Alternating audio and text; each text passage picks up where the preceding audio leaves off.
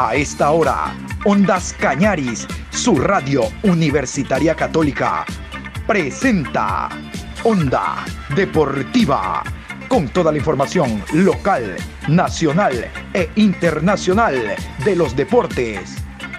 Comenzamos.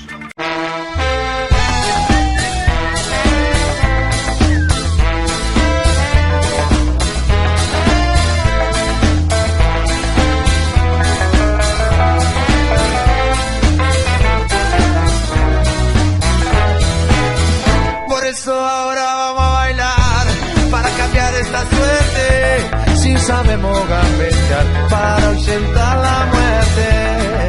Vamos a bailar para cambiar esta suerte. Si sabemos gambetear para ausentar la muerte. Hola, buenas tardes Juan Pablo, ¿cómo está? Eh, la información deportiva a esta hora de la tarde, hoy martes 20 de abril, programa 717. Tenemos mucha información. Recordar hoy Copa Libertadores de América juega Santos Barcelona, hoy Copa, Copa Suramericana juega Sociedad Deportiva Aucas ante Atlético Paranaense. Tenemos también los resultados de la fecha que se cerró el día de ayer. Todo esto a continuación. Muy bien, se cerró el campeonato nacional en la novena fecha. Los partidos, como ustedes saben, se jugaron entre viernes, sábado, domingo y lunes. Vamos a continuación con los resultados. Los resultados que se dieron. La tabla de posiciones varió en la novena fecha y un nuevo puntero que se llama Club Sport Emelec Barcelona ahora quedó relegado en la segunda eh, posición, pero todavía falta mucho. Recuerden, falta todavía algunas fechas, cinco en total, para que finalice el campeonato en esta primera fase. Los resultados al momento son estos. Muchurruna y Barcelona empataron a dos. Macará 1, Orense 0. Aucas 1, Olmedo 3. Guayaquil City 2, Liga de Quito 2.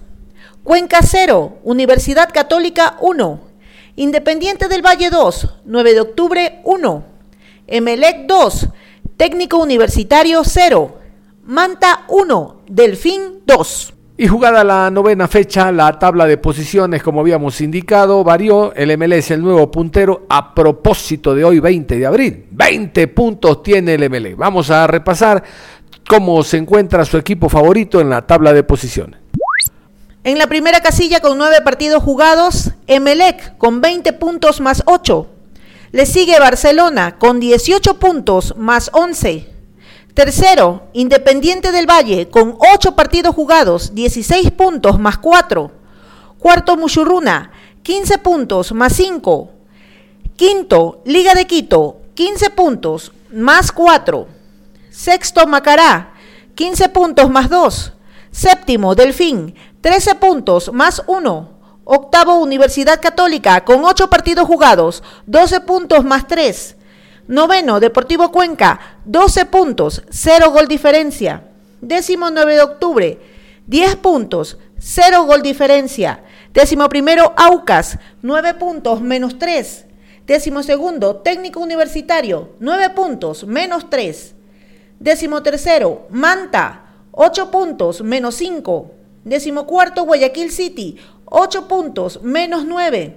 Décimo quinto, Olmedo, 6 puntos, menos 10. Décimo sexto, Orense, 5 puntos, menos 8.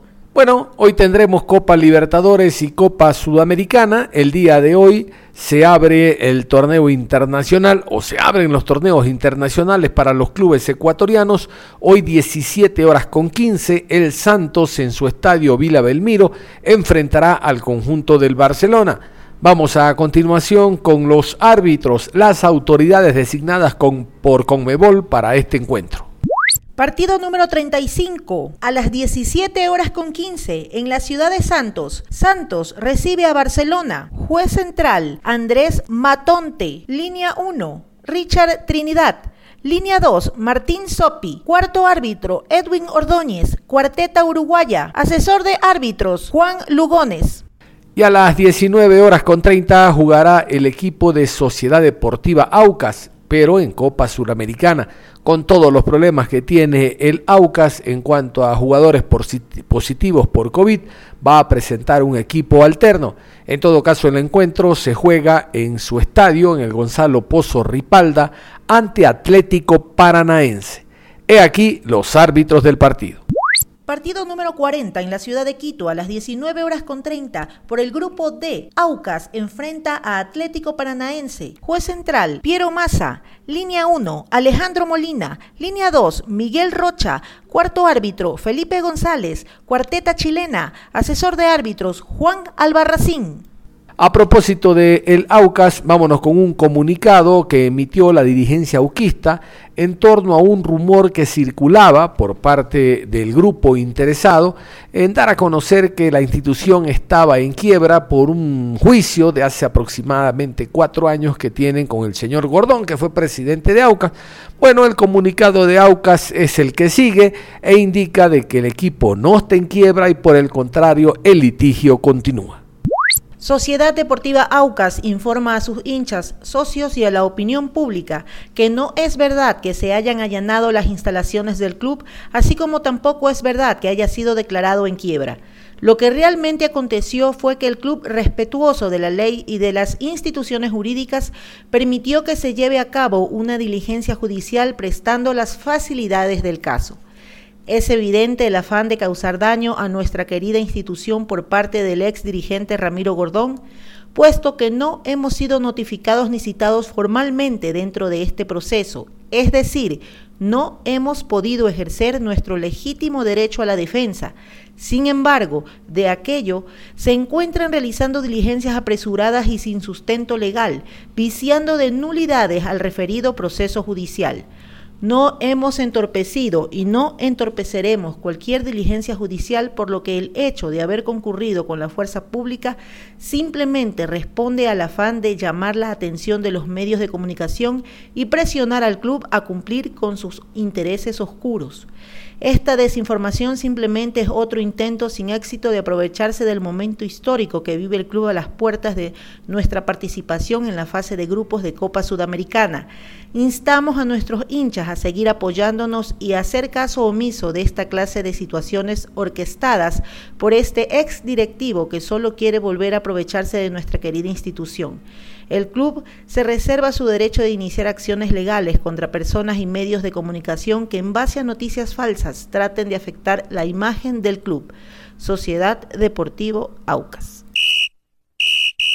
En la semana anterior tomaron protagonismo este tema de las pruebas eh, COVID-19. ¿Por qué? Porque el desconocimiento, y en esto no quiero hablar de los hinchas socios que se manifiestan a través de las redes, sino del periodismo deportivo, de que los clubes de fútbol pueden pedir contrapruebas a los clubes rivales, obviamente antes de un partido. Y esto se ha venido dando. Guayaquil City pidió contraprueba antes de ir a Guayaquil para enfrentar al MLE en el Capol. Independiente del Valle pidió contraprueba antes de enfrentar el fin de semana a 9 de octubre en el estadio de San Golquí.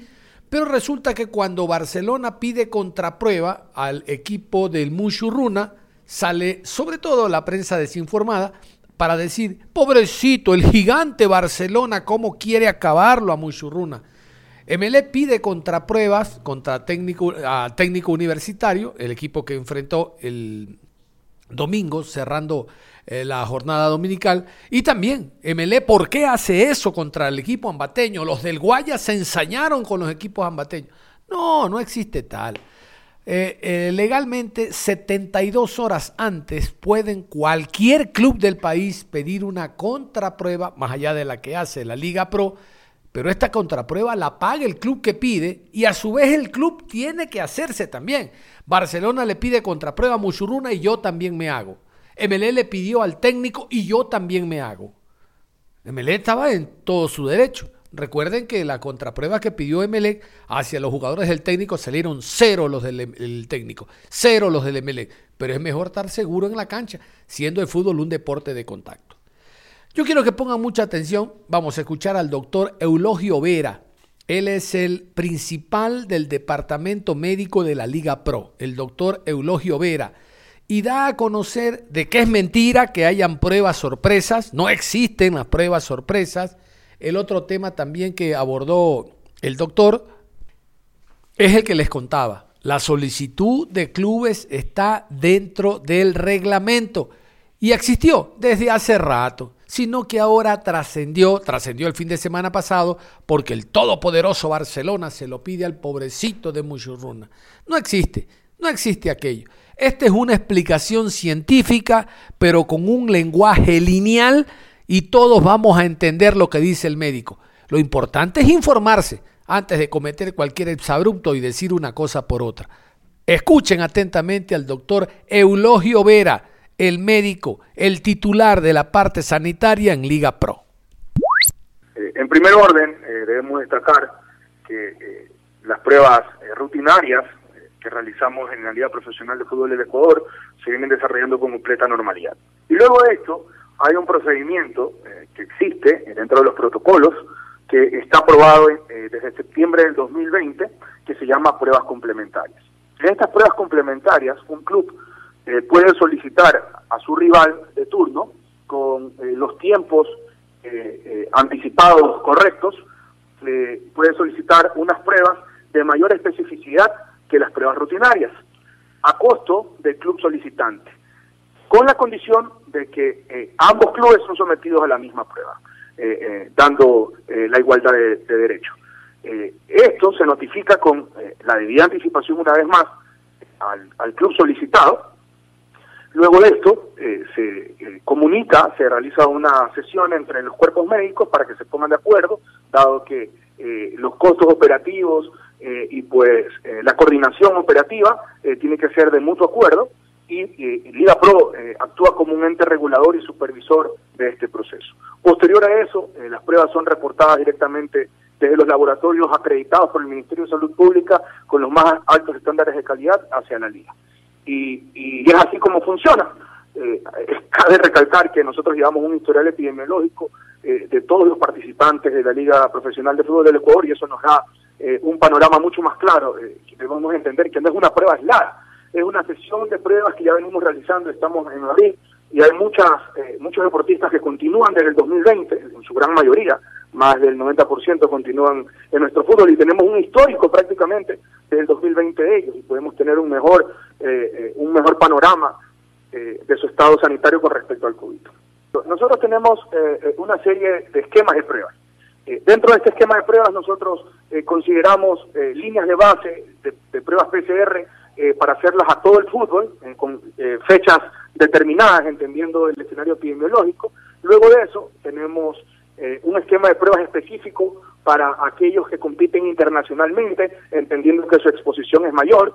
Y luego el, el esquema rutinario que es generalizado precompetencia. Entonces son algunas pruebas que se realizan. Y dentro de todo este proceso existen complementarias donde los clubes, eh, por su derecho a la salud, pueden eh, solicitar pruebas a los clubes rivales de turno, con, como insisto, con la de anticipación y con la aprobación y autorización de la liga. Eh, en mutuo acuerdo se realizan las pruebas en, las mismas condiciones y pues yo siempre insisto en que mientras mayor prueba, número de pruebas tengamos, eh, nuestro margen de error se acorta y podemos identificar tempranamente los casos.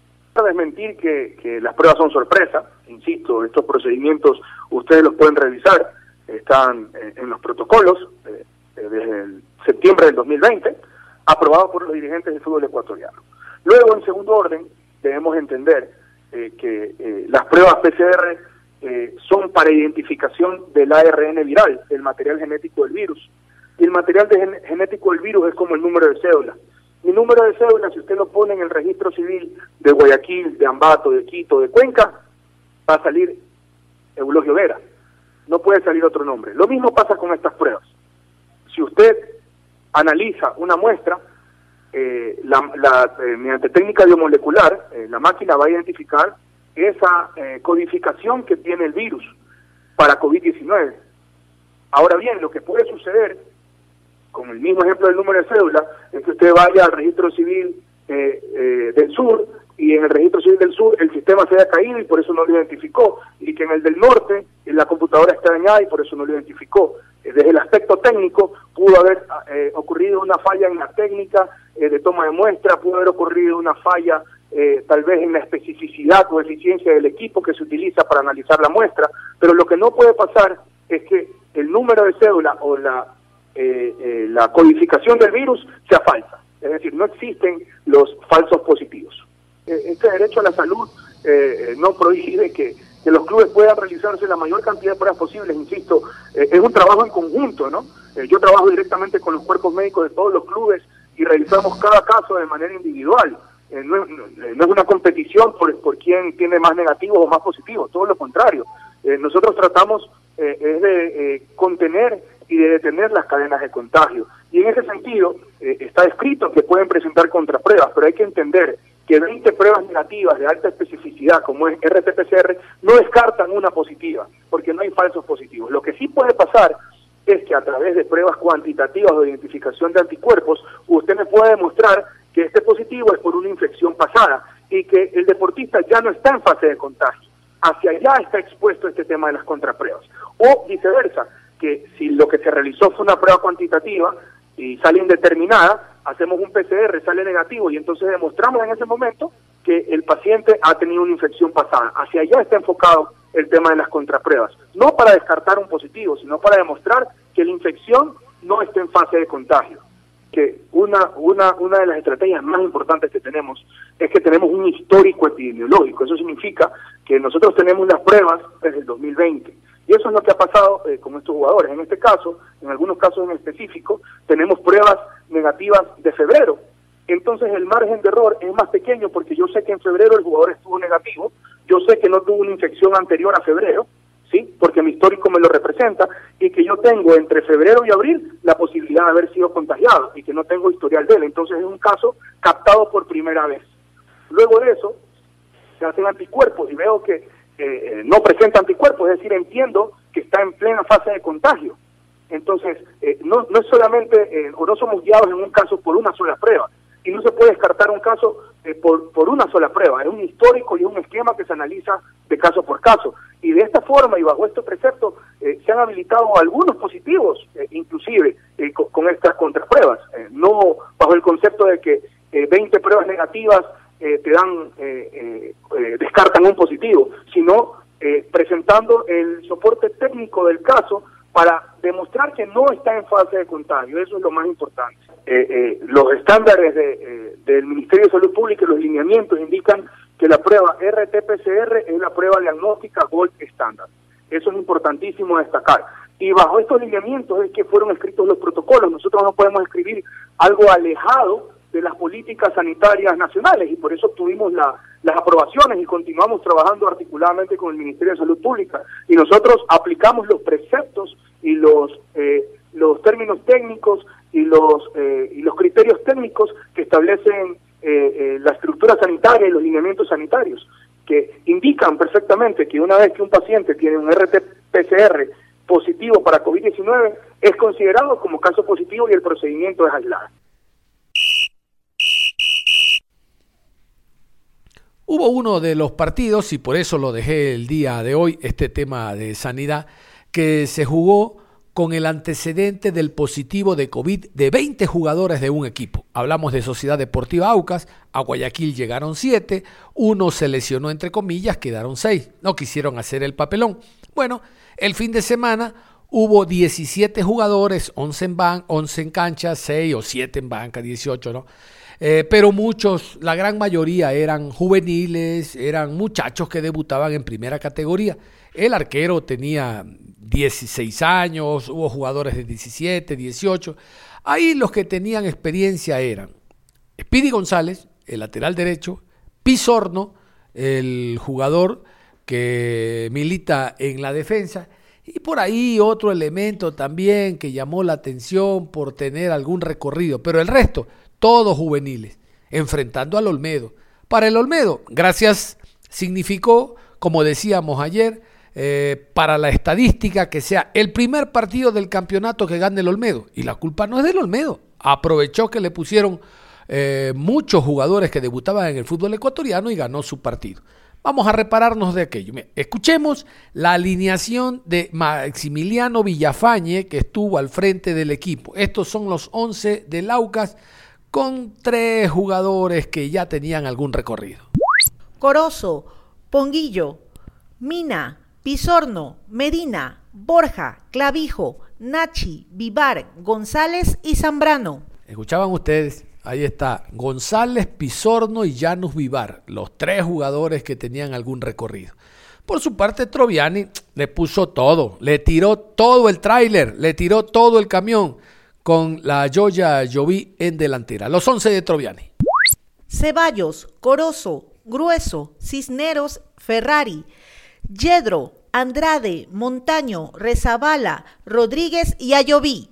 Y como era de esperarse, el equipo de El Olmedo ganó este partido. Son dos equipos de la Sierra. Aquí no había el ahogo contra un equipo de Costa.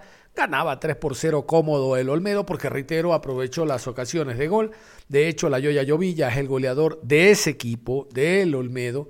Eh, después se descontó a través de la vía del penal porque González anotó. Primero falló el penal y en otra jugada volvieron a cobrar. Digo yo, se me ocurre, ya que estamos lanzados al ruedo, démosle chance un pelado, démosle chance un muchacho total. Y si el muchacho la falla está dentro de lo probable, pero él nunca se va a olvidar que en primera categoría A debutó en casa contra el Olmedo y metió un gol de penal. O de plano lo falló, pero démosle chance al muchacho. Vamos a escuchar a Juan Pablo Troviani, el técnico argentino, feliz porque ganó el partido, obvio, si no ganaba esta Troviani, con presencia de Ondas Cañaris aquí el técnico argentino. Eh, sí, bueno, eh, la verdad fue un gran triunfo, entramos muy nerviosos el primer tiempo, yo creo que, que ya el segundo tiempo fuimos muy superiores, creamos muchas situaciones, eh, con la entrada de Eri Esterilla y la máquina Quintero ganamos en el medio campo. Y ahí donde estuvo el entonces este partido, no sé si estamos en Casablanca con nuestros compañeros, Alfonso Lazo, Maite Montalvo, Andrés Villamín, ya estamos. Eh, por favor, colegas, poner en silencio. en Guayaquil, Guayaquil City frente a Liga Deportiva Universitaria. Ya estamos para ese partido, Andrés. Bajada. Eh, ah, siga usted porque yo tengo que. Pablo Troviani. Muchas dificultades. Ok, gracias, Chaquita. Eh, gracias. Que, que recién ahora. Eh, siga usted, por favor, Chaquita. Todavía faltan dos carnets. Y bueno, con todas esas, esas dificultades estamos ahí, todos estamos ahí en el pelotón, con dos partidos que uno gane, te metes ahí en mitad de tabla. Y bueno, eh, con respecto a la defensa hay que seguir mejorando. Con la, con la llegada de Ferrari, que lo estaba entrenando hace un mes con nosotros, y hoy es el primer partido que jugó. Estamos satisfechos con él, eh, seguramente le va a dar mucha experiencia. Y bueno, tenemos que seguir mejorando los laterales, tenemos que seguir mejorando en, todas las líneas, más allá que uno gane, pierda o empate, siempre hay que mejorar. Así que me voy satisfecho por el resultado y por principalmente el juego de segundo tiempo. El primer tiempo, vos calcular que es un equipo con muchas presiones, un equipo plantel joven. Eh, el fútbol es el club y sus circunstancias. Nosotros teníamos nuestras circunstancias que recién ahora se están mejorando y estamos bien entonces teníamos mucha presión y el primer tiempo entramos bastante nerviosos. Eh, pero después nos tranquilizamos, eh, entró Eli, entró la máquina Quintero, le dio eh, experiencia, le dio pausa y la máquina le dio seguridad a la hora de, cortar y tocar firme el balón y, tocar seguro. Después hicimos los otros tres cambios. Entró García, entró Ryan de Jesús eh, eh, así que no soy Denis Quintero. Y bueno, eh, agotamos todos los cambios el segundo tiempo porque realmente teníamos banco y, podía y podía hacer recambio y tener piernas frescas. Yo creo que hicimos un buen segundo tiempo. vamos con la siguiente inquietud, John Hidrobo, del medio Ondas Carchenses. Perdón, Ondas Cañaris. Ondas Cañaris. Primero felicitarlo por la victoria y en segundo lugar decirle cuán importante es este triunfo, no estrictamente por el resultado, porque le permite salir de los últimos lugares, sino en relación a la semana de trabajo. Es el primer triunfo, la semana de trabajo de seguro será diferente. Y si usted considera que anímicamente el equipo obteniendo ya esta victoria ya van a comenzar ahora sí a observar el Olmedo que usted pretende, profe, porque realmente hoy se vio grandes pasajes de buen fútbol. Le reitero la felicitación y feliz retorno a Bueno, muchísimas gracias. Lo que te estaba diciendo, eh, era, era un partido lleno de presiones. El primer tiempo estaban muy presionados los muchachos, en el entretiempo les hablé, les dije que estén tranquilos, que juguemos, que nos divirtamos, que esto es un juego. Y que, bueno, con la entrada de la máquina y Eli nos dio tranquilidad. Eh, en ese aspecto vamos a trabajar más tranquilos. Seguramente teníamos muchas, muchas presiones, pero eh, debido a, lo que todos sabemos, eh, nos metimos solo la presión. Yo creo que con un plantel como el que tenemos ahora, o, de la semana pasada, tendríamos 5 o 6 puntos más. contra Cuenca se hizo un gran partido, y bueno, y ahora con un plantel completo que, que uno busca funcionamiento, estilo, busca recambios. Y bueno, esos recambios nos dieron resultados en este partido, cosa que en otros partidos no lo tenían. Esa es la realidad. Eh, así que me voy muy satisfecho por el triunfo y principalmente lo he hecho en el segundo tiempo, que hicimos un gran partido. Me voy satisfecho, como decía vos, esperemos una pronta recuperación de los jugadores y cuerpo técnico del Olmedo, de, del Aucas, y, bueno, sabemos que es un virus que, tratemos de que cuidarnos todos, nada más. Eh, con respecto al equipo me voy satisfecho, me voy conforme con, los, las incorporaciones y, bueno, de a poquito van agarrando confianza. Vos imaginate que, que muchos jugadores llevan dos, tres partidos nada más, el Esterilla es el segundo partido, Ferrari es el primer partido. Entonces es un, tenemos que seguir eh, teniendo estilo, tenemos que seguir trabajando y bueno, eso te lo dan los partidos oficiales.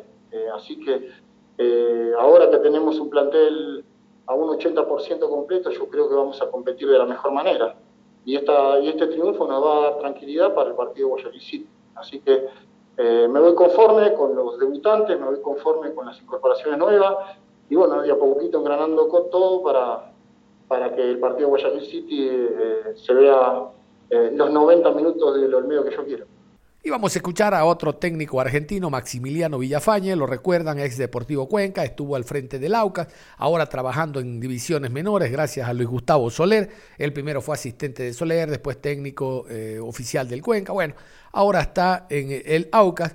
Y en rueda de prensa ya van a escuchar ustedes, nosotros destacamos las ganas, la entrega, el punto de honor, eh, el deseo, el dar la cara, el cumplir que tuvo Sociedad Deportiva Aucas a través de los muchachos. Se podía perder como se perdió, pero dando la cara, presentándose en la cancha.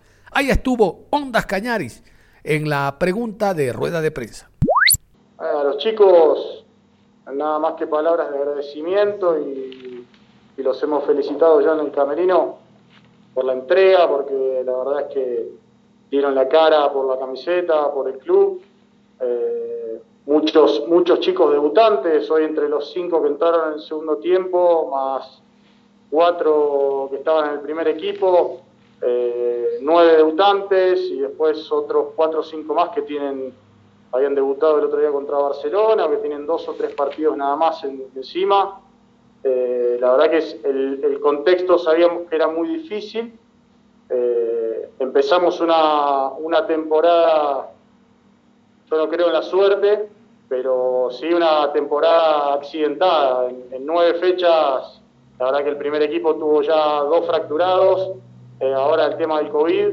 Eh, no es normal ni habitual que, en nueve partidos hayan jugado cuatro arqueros diferentes por lesiones, por expulsiones.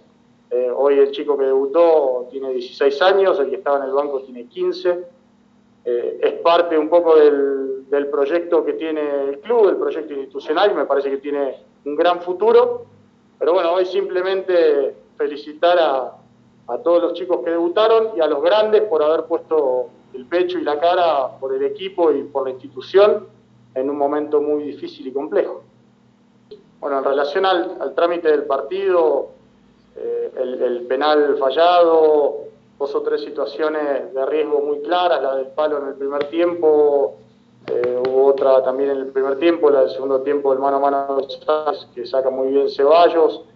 La verdad es que si hacemos un análisis de las llegadas claras de cada uno de los dos equipos, no, creo que hayamos estado por debajo del medio. Eh, el trámite del partido fue parejo, más allá de que en el primer tiempo, en algún momento, Olmedo impuso eh, la experiencia de sus jugadores por sobre la, falta de experiencia y la juventud de los chicos de Aucas y manejó un poco más la pelota, pero me parece que el trámite del partido fue muy parejo en líneas generales y sobre todo las situaciones de gol parece que fueron realmente muy parejas. Eh, en cuanto al partido de Copa Sudamericana, vamos a ver con, el departamento médico y lo que tenga en mente tanto Héctor como todo el cuerpo técnico del plantel principal, eh, cuáles son los jugadores que se puede llegar a recuperar para jugar el martes y de los que han jugado hoy, quiénes son los que están habilitados y que están en la lista de la Copa Sudamericana. Así que eso tiene que ver un poco más con, el trabajo del cuerpo médico en la recuperación de los chicos que, que, están afectados por el COVID y, por la decisión del cuerpo técnico y teniendo en cuenta quiénes son los jugadores que están habilitados en Copa Sudamericana. Así que yo no, no puedo expresarme eh, más, más, que, más que con estas palabras acerca del choque de Copa Sudamericana. Vamos con la última pregunta del medio Ondas Cañaris, el colega John Lester Hidrogo. Gracias. Eh, profe, ¿cómo le va? Permítame felicitarlo, evidentemente no por el resultado, pero creo que la prensa deportiva del país en su mayoría eh, lo felicita porque usted ha demostrado eh, con su equipo entrega, seriedad, ganas, deseo, voluntad, esfuerzo, y eso realmente hay que felicitarlo. Profesor, el día de hoy vimos a un equipo como el Aucas, que a pesar de no tener gran cantidad de titulares, cumplió en el terreno de juego y eso debe de sentirlo orgulloso, créame. Eh, le quiero consultar, profesor, ¿cómo fue la semana previa? El saber que había jóvenes entre 16 y 18 años que debutaban y tenían algunas cosas en contra, como no solo debutar, la parrilla que significa Gol TV, que se ve a nivel nacional e internacional, debutar en casa ante un rival que no ganaba, cómo se los trabajó anímicamente a los jóvenes que realmente cumplieron, al margen del resultado, téngalo por seguro, profe, y siéntase satisfecho que los muchachos en el terreno de juego dieron todo y quien da todo no debe nada. Éxito, Villafañez. Bueno, buenas noches, le agradezco mucho sus palabras y sus elogios. Eh, lamentablemente nos quedamos con la tristeza de no haberle podido regalar el triunfo a a los jugadores que están afectados, al cuerpo técnico, que fue lo que nos propusimos, tratar de, hacer un muy buen partido para regalárselos a ellos. Eh, en cuanto al orgullo y al agradecimiento que, siento por los chicos, la verdad que es, eh, eh, ha sido un día de muchas emociones. En relación al trabajo de la semana, fue con muchas dudas porque la verdad es que día a día iban saltando nuevos casos positivos de COVID, entonces eh, no sabíamos a ciencia cierta hasta ayer realmente quiénes eran los 11 que iban a, comenzar el partido, quiénes eran los que iban a llegar a ser habilitados para poder ir al banco. Así que fue una semana de mucha incertidumbre en ese sentido. De hecho, el, día jueves hicimos fútbol con la reserva y de los jugadores que hicieron fútbol el día jueves, ya el viernes había algunos eh, detectados como positivos de COVID y que estaban en los planes como para iniciar. Por eso es que también eh, hoy hubo tantos chicos debutantes, pero bueno, en, ese sentido es el proyecto institucional eh, de, darle lugar a, los jóvenes que tienen mucho talento. Eh, no es un mérito mío, a mí me toca hacer la, cara visible de un proyecto de divisiones formativas que tiene no solamente jugadores con mucho potencial, sino que también tiene recursos humanos eh, muy valiosos para el club. Nada más, cerramos la información deportiva a esta hora de la tarde, invitándolos a que continúen en sintonía de Ondas Cañaris, su radio universitaria católica. Recordar, hoy juega Barcelona, Copa Libertadores de América, 17 horas con 15, y también Sociedad Deportiva Aucas en casa ante Atlético Paranaense. Usted de esto y más de seguro se va a enterar en las próximas programaciones de Ondas Cañares. Un abrazo, hasta cualquier momento.